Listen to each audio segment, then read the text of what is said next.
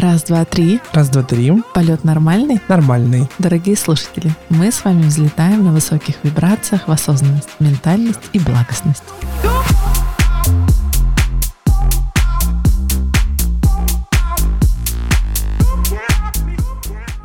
Дорогие друзья, всем привет. Алла, привет. Привет, Паш. Как скажи твое внутреннее ощущение после записи двух подкастов? Разогреваюсь. Разогреваешься. Да. Повысилась ли твоя самооценка? Ну, так скажем, подпиталась. Вообще, можно ли повышать свой уровень самооценки? Да, и ты правильно соединил это, да, в своем вопросе предыдущем о том, что наши действия, особенно новые, особенно успешные, очень повышают нам самооценку. Хорошо, давай немножко отойдем. Я хочу с тобой сегодня говорить про самооценку как фундамент взаимоотношения с другими людьми, но изначально хочу спросить вопрос. Что такое вообще оценивать? Оценивать? Ну, давать себе оценку. А если вообще вот мы говорим с тобой про оценку, можно ли оценивать других людей в сравнении? Здорово ли это, ментально осознанно ли это? Неосознанно насчет здорово, нездорово, это просто есть. Но мы так или иначе всегда оцениваем других людей через себя, через свои проекции, через свою призму жизни. Просто понимаю, я так обожаю тему самооценки, поэтому я аж мурашки пошли.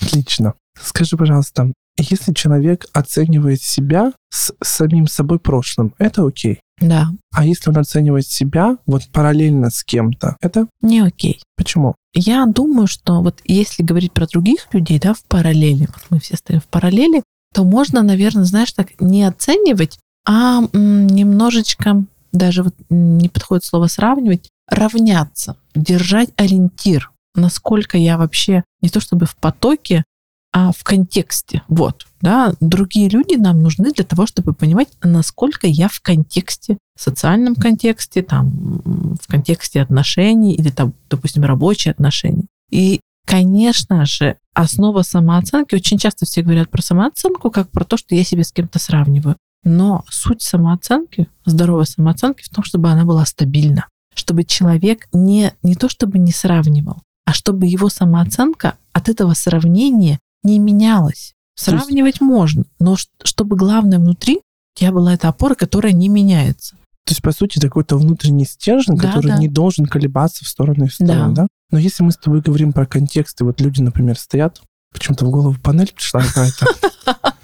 Это не значит, что надо, вот как будто ты бежишь от себя за кем-то, когда ты начинаешь равняться на кого-то в контексте даже. Да, поэтому я всегда, ну вот э, есть тема, и она сейчас достаточно такая пропагандируемая, в том числе соцсетями различными, когда мы ищем себе кумиров. И я всегда говорю, да, кумиров мы можем найти, пожалуйста, это было всегда во все времена, но ищите некую ролевую модель, то есть собирательный образ из тех, кто вам нравится. И что очень важно, когда мы начинаем называть людей, которые нам нравятся, да, образы, это всегда образы, потому что мы не знаем, что у человека внутри. Это наши проекции. Мы видим в каждом человеке только те качества, которые есть у нас внутри. Ни больше, ни меньше. Очень трудно людям разглядеть в человеке его самого. Чаще всего мы видим там себя. Хорошо, если мы смотрим на людей, вот сейчас в современном обществе найти себе ку- кумира или подражателя, исследовать этому или собрать какой-то образ очень просто. Есть различные каналы, соцсети, паблики, ну все что угодно, да, и мы достаточно такие вот социальные.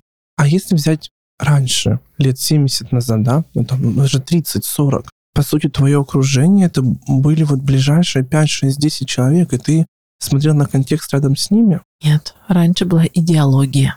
Ну, если мы говорим про Советский Союз, это идеология. Как мы все должны идти в одну сторону, а соответствуя одним каким-то представлениям о советском человеке. Поэтому плюс-минус. Но это тоже все было на поверхности, потому что травмы, какие-то э, конфликты, они все равно были. Можем ли мы с тобой оценить уровень самооценки поколения сейчас и тогда? Единственное, какое бы сравнение я приняла, что сейчас появилось понятие самооценки. Раньше такого понятия не было, люди просто об этом не задумывались. Сейчас, так как мы все обращаемся внутрь себя, да, к своему внутреннему миру. И наивысшей такой, скажем, целью познания сейчас является я сам, человек, а потом уже мир, космос и так далее. Поэтому, конечно, сейчас самооценки стало просто очень больше, ну, к ней стало повышенное внимание. И когда мы обращаем внимание на свою самооценку и прорабатываем, это инструмент познания себя. Хорошо, давай так. Что такое самооценка? Одним простым словом приведи синоним нам. Самоценность. Ценность себя. Угу. Хочу говорить немножко про временные аспекты, про сравнение, потому что раньше был как будто бы коллективный разум, и люди думали об обществе, ну угу. там, о стране, о заводе, предприятии, о семье. Сейчас, когда мы говорим про самооценку, почему-то это начинает сравнивать с эгоизмом. Почему так? Поняла, да. Ну, потому что психогенетика никуда не девается. Это все-таки передается нам, да, наши родители, ну, по крайней мере, моего поколения, они жили в Советском Союзе. И все вот эти вот установки не выпендривайся, не высовывайся, сиди молча, не говори, не доказывай, там, вплоть до не чувствуй, не проявляйся, это все было. И, соответственно, мы, кто сейчас дорвались, да, ну вот эти вот потребители, как я говорю, психологического контента, это правда люди, которые дорвались до того, что у них появилась возможность услышать самих себя, проявить чувства и вообще распаковать то, что вот годами и поколениями хранилось. Давай с тобой охарактеризуем, или назовем это так, психологическая картина человека, который недооценил себя. Как он проявляется в обществе? С нескольких сторон покажу тебе, хорошо? Смотри, недооценил себя. Первое, он будет критичен по отношению к другим людям. Это будет первый такой маркер. То, что человек критично относится к другим людям, он обесценивает их действия, он снижает важность того, что делает человек. Это первый маркер, когда мы транслируем это через других людей. Что касается внутри себя, это может быть повышенная тревожность, неуверенность, страх сделать первый шаг, страх осуждения. И вообще такое, знаешь, немножечко опасливое. Очень-очень много мыслей, но мало действий. Как бы чего не вышло. Тогда давай обрисуем человека, тоже вот такую психологическую картину, который переоценил себя. Вообще можно ли переоценить себя? Да, конечно. Как он проявляется в обществе? Есть такие люди, они очень часто решают за других. Переоценка себя, она проявляется не только в том, что ты ходишь как павлин, распушил хвост, и всем говоришь, да ты хуже, а я лучше. Нет. Это же вся такими очень тонкими манипуляциями показывается, что вот, конечно, вот меня этого не цените, например, да, я-то, наверное, недостаточно хорош. Не то, что вот вы. Это такое сравнение с привлечением внимания к самому себе. Это про гордыню. Когда я не могу стать проще, потому что если я стану проще, меня, ну, отвергнут. Понятно объясню? Да, понятно. То есть, по, нет, по сути, я правильно понимаю, что это начинаются какие-то такие признаки патологического эгоизма и требования к себе внимания, потому что да, ты себя да. сам внутри недолюбил, что ли? Да, да, да. Это вот такой вот... Э, посмотрите все на мои проблемы. Дайте мне внимание, э, дайте мне любви, я недолюблю. Это тоже... Ты знаешь смысл каком? Я пуп земли, и все должны вокруг быть зациклены на мне, на то, что происходит в моей жизни. Вот показатель нестабильно высокой самооценки. Кому легче адаптироваться в жизни? Переоцененной самооценки или с низкой самооценкой человеку? Хм. Мне кажется, при желании тем другим можно. А, абсолютно тем другим. Но, наверное, различие лишь в том, что люди с низкой самооценкой, они обычно видят проблему. Она для них заметнее ну, потому что они не, не столько внимания к себе требуют, да, а люди с завышенной самооценкой, им чаще всего очень трудно зайти со своего пьедестала к обычным смертным и сказать, что, ну, знаете, не такой уж я и классный. Они перекладывают ответственность? Да, конечно, конечно. Это все вы виноваты. Я замечательная, хорошая. Вот вы какие? Вы вот посмотрите на себя. Как самооценка влияет на взаимоотношения человека с другими людьми? Мы про партнерство говорим, про близкие отношения или... Давай сначала поговорим про близкие отношения, потому что это более близкая тема, угу. а потом про рабочие. Вот э, приведу пример. Когда ко мне приходят на консультацию и говорят, у моего мужа низкая самооценка. Как мне ему ее повысить? Что нужно сделать? Он не верит в себя, его недооценивают на работе, и вообще он очень замкнутый. Я э, с таким запросом сразу же отправляю к самооценке того, кто спрашивает. А какая у вас самооценка?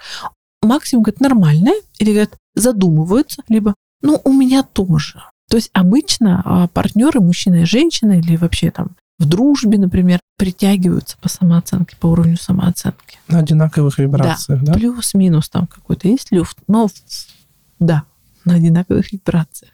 Поэтому, когда говорят, что у моего партнера что-то не так с самооценкой, я всегда рекомендую поисследовать свою собственную самооценку. А что у тебя? Потому что ты же как-то привлек. И вспоминаем самое главное правило, да, о чем я сказала в начале. Мы в других людях видим то, что откликается мне, то, что болит у меня. Что может быть причиной этой низкой самооценки? Есть очень хорошая фраза, то, как к ребенку относились родители в детстве, а так он и будет относиться к себе во взрослой жизни. Объясняй. Ну, то есть, когда ребенок рождается, он как чистый лист, условно, да, потому что есть там кармические задачи, вот это вот все, путешествие души, но мы это чуть-чуть в сторону отодвинем. Ребенок рождается. Единственный его источник общения с миром – это родители. Соответственно, он понимает, что он от них зависим, и так или иначе, он, даже будучи еще младенцем, он считывает интонацию, мимику мамы. Как она ему? Если она ему улыбается, значит, я хороший, да? Если мама сердится, значит, я плохой. И есть тоже очень фраза такая, я ее говорю уже родителям более старших детей. Когда вы ругаете ребенка, когда он вам не нравится, вы ссоритесь с ним, самое страшное в том, что он не перестает любить вас, он перестает любить себя. И это правда очень-очень глубокая мысль. Поэтому нам всем, родителям, нужно быть осторожны в том, что мы говорим, в том, что мы делаем, особенно в такие критические моменты жизни, как три года, подростковый период. Это очень важно. Потому что ребенок, ну, до 7 лет он вообще связан, да, с психикой мамы, например, там плюс-минус, опять же.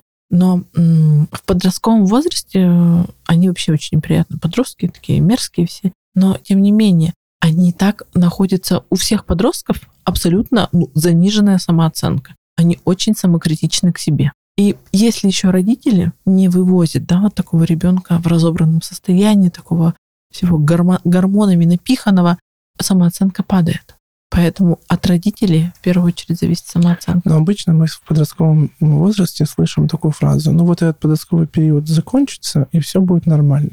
Я правильно понимаю, что самооценка в норму-то не придет, ну, в какую-то среднюю mm-hmm. после периода подросткового? Ну, она так или иначе все равно выравнивается. Вообще есть такие этапы, до 7 лет, если вы хотите продиагностировать своих детей, да, а до 7 лет подойдите любого ребенка, спросите, кто самый красивый? Он скажет я. Кто самый умный? Он скажет я. Ну, максимум скажет там Петя, ну, потом я. То есть это самооценка такая здоровая для дошкольников. И очень часто родители говорят, у меня растет эгоист. Нет, это норма. Если ребенок в 7 лет говорит, что я хуже всех, да, по всем параметрам, красивый, умный, хороший, там, любимый, тогда стоит задуматься. В подростковом возрасте самооценка очень низкая подростки очень самокритичны к себе. И это вообще связано с тем, что очень сложный этап сепарации происходит. Почему у меня там есть курс и самооценки, и сепарации? Потому что это очень взаимосвязанные вещи. Так вот, а чтобы произошла правильная сепарация, ребенку нужно делать все, что не делают родители. Бунтовать, конфликтовать, ссориться. Вот этим таким очень ярким разрывом прямо это все происходит. Мы ругаемся. А как ребенку еще сепарироваться? он так и будет соответствовать вашим ожиданиям. До тех пор, пока ребенок хороший, родителям нравится, он не сепарирован. И я всегда говорю, меня больше всего пугают семьи, где все всегда хорошо. Это самое опасное. В тихом омуте черти водятся. Обрисуй картину семьи, когда вырастет человек, ребенок с низкой самооценкой, а когда вырастет ребенок с завышенной самооценкой. Вот какая модель? их поведение, потому что я думаю, что многие задумаются и такие, они не у меня ли такая семья? Потому что Честно, мне думаю, что родители, когда у них есть дети, они не думают о своем ментальном здоровье, они думают только про свое чадо. И очень зря, потому что самооценка ребенка будет складываться из самооценки взрослого. И если мама целует ребенка в попу и говорит, ты у меня самый сладкий, даже если ему 35 лет, да, не сепарированный маменькин сынок, говорит, да ты мне самый хороший, да ты мне самый замечательный, и звонит на его проверяет, это, и папа-то она к нему не подпускает, ну, это не здоровая самооценка у этого мужчины, да, мальчика. Дети считывают с нас, если они видят перед собой пример загнанной мамы, загнанного папы, которые находятся в состоянии пассивной агрессии по отношению к друг другу. Между ними нет никакой любви, ничего не происходит, постоянно претензии. И когда же такая ситуация в семье происходит, всегда есть такой, ну как называют в психологии, такой клиент, который самое слабое звено во всей этой ситуации. И это обычно дети. Если ко мне приходят, почему я перестала работать с детьми в определенное время, потому что я говорю, пусть придет мама, пусть придет папа, все это будет ясно. Ребенок вообще показывает, какая обстановка в семье. Самооценка ребенка зависит от самооценки родителей. Если же ребенок видит перед собой реализованного папу, счастливую маму, у которых э, происходит некий флирт, они хихикают друг другом, они говорят, ой, закрываются в спальне, непонятно, что там делают, да, общаются, ссорятся и мирятся. То есть ребенок должен э, видеть, потому что, да, уточню, да, а, некоторые думают, что не нужно ссориться при детях. Я не очень поддерживаю эту историю, не надо растить детей в тепличных условиях. Если вы ссоритесь при детях, вы должны им объяснить, что происходит. Это, кстати, очень важно для самооценки ребенка. Да, мы поссорились, потому что у папы такое мнение, у меня такое мнение. Мы не согласны, мы пока не можем договориться. Но мы продолжаем друг друга любить, найдем какой-нибудь компромисс. Это можно объяснить. Или когда там родители поругались, мама говорит, твой отец козел. Или там, твоя мать шлюха не дай бог, да? О, какие слова вошли в чат. И ребенок... Может быть, и дай бог. Да. Ну, кто там да, знает. Да, да. Э, нужно же понимать, что психика ребенка состоит из мамы и папы. И вот представляете, когда вы такие вещи говорите друг про друга, ребенок просто раздирается внутренними конфликтами. И вы друг друга оскорбляете, и он говорит, слушай, и папина часть плохая, и мамина часть плохая. Вот она самооценка. И я с этим, кстати, очень много работаю, когда мы выстраиваем и мужскую часть, и женскую часть и приводим их к какому-то ну, объединению. Если э, люди взрослые объясняют ребенку, слушай, мы поссорились, мы помиримся. Да, мы тут с папой сейчас проорались друг на друга, но он хороший, я его до сих пор люблю. И потом дети видят, как взрослые мирятся. Да, там папа присылает цветы, или мама готовит вкусный ужин, или они где-то там украдкой встретились, пообнимались. Климат налаживается. Ребенок понимает, да, моя часть может быть не идеальная, но она вполне себе здоровая. Долго отвечала. Хорошо, нормально, все отлично. Обычно говорят, что девочки это продолжение отца, а мальчики это продолжение матери. С кого больше, кто кого считывает? Или все-таки ребенок это 50%, грубо, да? 50% мамы, 50% папы. Вот чью психику, какой ребенок, какой пол его считывает? Ну да, все-таки, если мы обратимся к такой психологии юнгинианской больше, то есть есть анимус и аниме, мужская и женская часть внутри нас. И смысл всего этого привести их в гармонию, да. Есть проявление мускулинности, есть проявление феминности, и нам нужна и та, и другая часть. Где-то выходит мой внутренний мужчина, где-то выходит моя внутренняя женщина. Но что касается психики, конечно, до трех лет точно психика ребенка связана с психикой матери. Это, ну, однозначно. Вы сначала смотрите, если у вас ребенок истерит, вы сначала смотрите, где внутренняя истерика у меня. До 7 лет это примерно продолжается, потому что он уже там сепарируется в 4 года, ему становятся интересны сверстники, так вот до 6. Потом начинает влиять школа. Но лет с 9, с 10 наступает очень важный период для мальчиков, когда им нужен папа. И у девочек будет, мне кажется, чуть-чуть попозже. Вот так я наблюдаю, сколько за, за детьми, чуть-чуть попозже обращение к папе. Но папа все-таки подключается к процессу уже в школьном возрасте. И он тоже, вот э, тоже очень важный момент, очень часто мама говорит, мой муж такой грубый, он так жестко наказывает детей. Ну, мы не имеем в виду физическое насилие, да, какое-то, или перебор с психологическим насилием. Ну, то есть многие женщины считают, что папа достаточно жестокий, да, а он может там сказал, я сказал нет, значит нет. И это должно иногда происходить, потому что папа учит вот такой вот, знаешь, как он воспитывает дух. Если мама воспитывает любовь, чувственность, папа воспитывает дух, целеустремленность, волю. Как он это будет воспитывать, если он будет вести себя как мама? Я приведу тебе несколько моделей семей, и ты мне обрисуешь, что будет самооценка ребенка в данном случае. Давай. Некая такая игра у нас, uh-huh. да? Когда, например, э, говорит, вот ребенок говорит, я спрошу, можно ли мне пойти погулять у мамы, потому что мама добрая, папа злой. Ну, вы знаете, такая вот семья злой и добрый полицейский. Что здесь происходит с ребенком, mm-hmm. с его самооценкой? Ну, я бы не стала верить ребенку, потому что это очень похоже на манипуляцию. Ну, типа, пойду легким путем. Да, папа злой, мама добрая. Дети очень часто считают папу злым, потому что он пожестче, а мама мягкая, да. Поэтому я думаю, что в этом случае все нормально будет. Если там нету никаких пограничных каких-то да, состояний, где там папа берет ремень и лупит, то нормально. А если ребенок говорит такую фразу, что «А, моим воспитанием, обучением в школе занималась только мама, папа постоянно работал. Здесь что? Смотря в каком возрасте он это говорит. Ну, давай так. Возраст 8 лет, там вот начальная школа и старшая. Ну, давай так. Эм, в начальной школе ребенок так не скажет, в старшей школе скажет. Слушай, нет, я вообще не могу представить, что предшкольник сказал так. Вообще не могу такую ситуацию представить. Вот, скорее всего, если взрослый человек так скажет, да, ну, там, лет 30, то это будет про какую-то претензию к отцу. Да, если вот в этом зашита uh-huh. претензия к отцу, если ты имела в виду это, зашита претензия к, к отцу, значит, с самооценкой есть какая-то, да, вот с мужской частью есть какой-то внутренний конфликт. А с, ма- с женской частью очень сильная связь. Ну, хорошо, давай тогда мою ситуацию разберем. Ну как, мою э, психологическую картину. А, моим воспитанием занимались оба родителя, но обучением занимался больше папа. Папа? Да. Ну, это правильно достаточно. Ну, смотри, почему сходится? Папа отвечает за реализацию, уверенность, проявленность. И когда он занимается обучением, например, это очень хорошо впитывается, да? Это близость, которая у вас, скорее всего, начала формироваться достаточно рано. Ну да, там где-то лет с 5-6. Да, это э, достаточно ну, рано.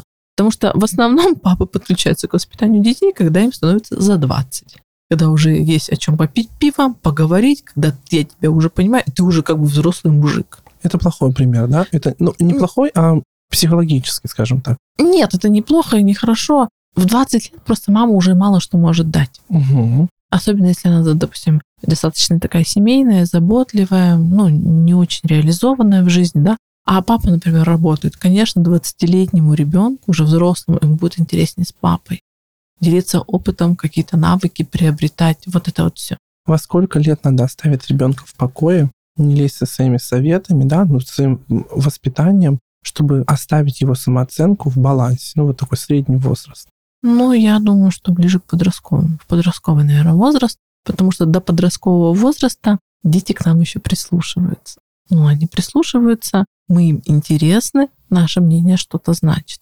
В подростковом возрасте, если мы начинаем лезть, особенно поднимать им самооценку, мы только ухудшаем ситуацию. Вот есть, например, ребенок, ну, это чаще подростковый период, когда ребенок, меня никто не любит, я плохо учусь, я некрасиво выгляжу, у меня самая худшая рубашка, самая худшая одежда, я хуже всех читаю стихи.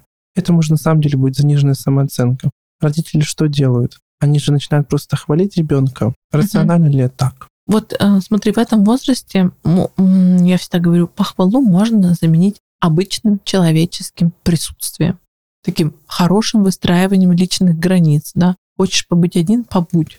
Будешь готов к разговору, подходи, я с тобой поговорю, если ты, если сейчас мама заходит в комнату, пошла вон, да. А дети так подростки говорят, друг для многих это удивление, да. Будешь готов, подходи. Тебе говорили так дети твои? Да, ну пока мне только один подросток вырос, да. Выгонял тебя? Да, и очень этому рада. Хорошо. Угу. Быстро прошла сепарация. Скажи тогда еще такой момент. Часто очень родители критикуют своих детей. Вот если критика, это всегда полезно. Ну, здоровая критика. Ну, нет. Почему? Ну, потому что критика указывает на недостатки. Угу. Я думаю, что здоровый человек, если он что-то делает не так, или у него что-то не получается, он сам это рано или поздно увидит. Либо на это можно показать очень мягко. Вот с вопросом о критике я хотел тебя перевести на профессиональную деятельность, и как она uh-huh. влияет именно в профессии, в деятельности, в работе uh-huh. человека, потому что про близкие отношения, мне кажется, ты очень много уже сказала. И вот нас очень часто критикуют где? На работе, uh-huh. да? Особенно да. если ты новенький, особенно если ты как-то новая профессия, то знаешь, там, как говорится, от гондона до батона каждый uh-huh. скажет, что ты не такой. И вот ну, тут, наверное, надо дать совет, как реагировать, да? И вообще, вообще уместна ли критика вот в современном обществе? То есть ты хочешь спросить, как это вывозить? Ну, никак, во-первых, я хочу спросить, как это влияет на самооценку уже на взрослого человека. Ну, вот, например, у меня устоялась моя самооценка. Я прекрасно знаю, что я, мои слабые черты, мои сильные черты. Я прихожу на работу, и мне начинают постоянно говорить, ты делаешь это не так, это не так, это не так. Или там ты хуже всех, одеваешься ты еще вот неподобающе нашему заведению. Ну вот что-то такое. Мгм. Вот, во-первых, как это воспринимать, чтобы это не влияло на твою самооценку, ну, не начинало тебя расшатывать внутри. И, ну да, как это вывозить? Я спрошу тебе, задам встречный вопрос. Есть те, кто тебя хвалят на работе и ценят. Говорят, блин, Да, ты конечно. молодец. Да. Но вот это очень важный момент. Мы не можем нравиться всем. И всегда есть люди, которые толпа критикующих, да, и толпа тех, кто нас поддерживает. И в этом случае я всегда задаю такой вопрос. Представьте, что в вашей жизни случилось какое-то очень значимое событие. Вы кому пойдете первому рассказывать? Родителю. ну, тех, кто поддерживает, Да, да, То да. есть есть толпа поддерживающих. Так, если там м, нужно ребенка оставить в экстренной ситуации, вы пойдете к кому? Те, кто поддерживает. Тех, кто поддерживает. Если у вас случилось какое-то несчастье, вы пойдете к кому? Те, кто поддерживает. да. Тогда какого хрена те, которые критикуют, имеют такое большое значение в вашей жизни? Вот, Алла, объясни, почему люди чаще всего загоняются вот именно по вот этой компании людей. Есть такой в психологии момент. Я всегда, когда говорю, представить эти две толпы критикующих и поддерживающих, если спросить, кто стоит во главе критикующих, чаще всего это будут родители. Ну, такой образ, да, когда меня критиковали в детстве. Ну, я так понимаю, это не твоя история, да? У меня. А, э, Когда критиковали в детстве, когда говорили, да, у тебя там руки из жопы растут, ты это делаешь не так. Какие-то вот родители даже, да, и да не родители вообще, люди не замечают, сколько они одергивают друг друга. И это работает на самооценку очень прямо. Я когда стала заниматься психологией, я вообще стала себя по рукам бить, когда я одергивают людей просто так. Че кружку не убрал, че носки разбросал, че вот это. Я с этим прям работаю. И когда начинаешь формировать фокус на этом, ты просто думаешь, офигеть, офигеть, сколько я в день предъявляю маленьких таких претензий. И как это влияет на наши отношения. Ну, валяются носки, ну хорошо. Ну, не нравится, убери сама, если человек не убрал. Либо можно как-то одну и ту же фразу сказать с разных сторон. И это будет совсем другое, понимаешь? Мгм. Я хочу тебе сказать еще, вот навела мне на мысль миф. Это, ну, ты должна его подтвердить или не подтвердить. Обычно люди с низкой самооценкой достигают очень больших высот на работе, ну, занимают какие-то там определенные должности, потому что пытаются доказать и себе, и обществу, что они чего-то стоят. Правда ли это или нет? Бывают случаи. Бывают случаи, это точно. Но это такая, знаешь, это способ адаптироваться, способ а, восполнить себя. Ну, это, кстати, да, очень хороший такой рабочий инструмент. Бывает, да. Ну, другой момент, счастлив ли человек при этом сам с собой? Скорее всего. Вряд ли. Другой миф привожу. Обычно девушки с завышенной самооценкой выбирают себе очень-очень богатых мужчин и не работают. Вот тенденция в 21 веке. Ну, это не про завышенную самооценку, это про, скорее, я бы сказала, заниженную самооценку, потому что в этой ситуации ты пытаешься себя продать. Если ты пытаешься себя продать, ой, сейчас очень грубо скажу, может быть, да, то ты не признаешь, что ты можешь быть реализованной, и ты, ну, как бы, очень хочу помягче сказать, ты становишься собственностью, тебя можно купить. Ты становишься товаром, Да. ты сравнишься с вещью. Я сглаживала, сглаживала. Зачем? И так все, чем проще, тем понятней. Да. Вот хорошо. Вот, вот наш сейчас на ты услышал, и по-любому задастся вопрос, как определить, какая у меня самооценка? Вот, вот я сижу сам с собой. Как? Что проанализировать, о чем подумать, может что-то написать, что делать? Вообще попробовать подслеживать, а, рядом с какими людьми у меня портится настроение, начинаю думать плохо о себе. Найти этих людей. Ну, то есть вышел я из дома, все было хорошо, встретил этого человека и думаю, я говно. Я вот мало работал, мало любил, мало посвящал время детям. То есть найти тех людей, рядом с которыми самооценка перестает быть стабильной. Вот это очень-очень важно. И найти тех людей, рядом с которыми вам спокойно, хорошо, и вы можете себя хвалить. Хорошо, и о чем это нам говорит? То есть твоя самооценка зависит от других людей. Вообще нет понимания завышенной, заниженной самооценка. Намного лучше, когда она стабильная и нестабильная. И причем она может меняться в течение жизни в зависимости от обстоятельств. То есть это не что-то такое прямо вот сказали на 5, значит на 5, сказали на 10, значит на 10. Нормально и здорово, когда в некоторых ситуациях наша самооценка немножко дестабилизируется. Но по большей части, там процентов 70-80 нашего времени, я понимаю, что мне с самим собой хорошо, у меня нету к себе претензий. Я а, расту из внутренней мотивации. мне ну, нравится жить эту жизнь. Это стабильная самооценка. Хорошо, расскажи, какие методы могут нам помочь стабилизировать нашу самооценку? Психотерапия. А если люди не хотят обращаться в психотерапию? Тогда... Такие тоже есть еще. Да, да, да. Тогда наблюдать за собой, да, вести какой-нибудь вообще дневник, мне очень нравится этот инструмент, наблюдать за собой, анализировать, как вот я уже сказала, как ты обуславливаешься от других людей, плюс, минус, да, попробовать э, сгармонизировать внутри себя внутреннего мужчину и женщину, разобраться с родителями, это отдельная тема, да, потому что, ну ладно, не буду сейчас про это говорить, а то можно еще целый час наговаривать. Разобраться с родителями, наверное, это была бы основа. Ну, выстроить с ними отношения. То есть мы опять возвращаемся к тому, что все это из детства. Да, да, да, да. А есть вообще какая-нибудь психологическая травма, которая не из детства? Да, там знаешь, какой принцип? Один раз зацепило, второй раз зацепило, третий раз разорвало, на четвертый раз запечатлелось в травму. Да мы все травмированы. У нас у всех есть травмы. Но это не значит, что мы какие-то плохие, убогие и так далее. С этим можно жить. Главное, чтобы это не расковыривать, не доставать и не выпячивать из себя. Хорошо. Всегда ли самооценка – это выбор? Наверное, нет, да. Или, слушай, затрудняюсь ответить, потому что все-таки что-то закладывается в детстве, да. С чем-то мы, с каким-то набором инструментов, да, и там кармических задач мы приходим. Но после 20 лет мы все, если можно так очень грубо сказать, до 20 лет нас воспитывают родители, да, после 20 лет мы начинаем заниматься собственным воспитанием сами.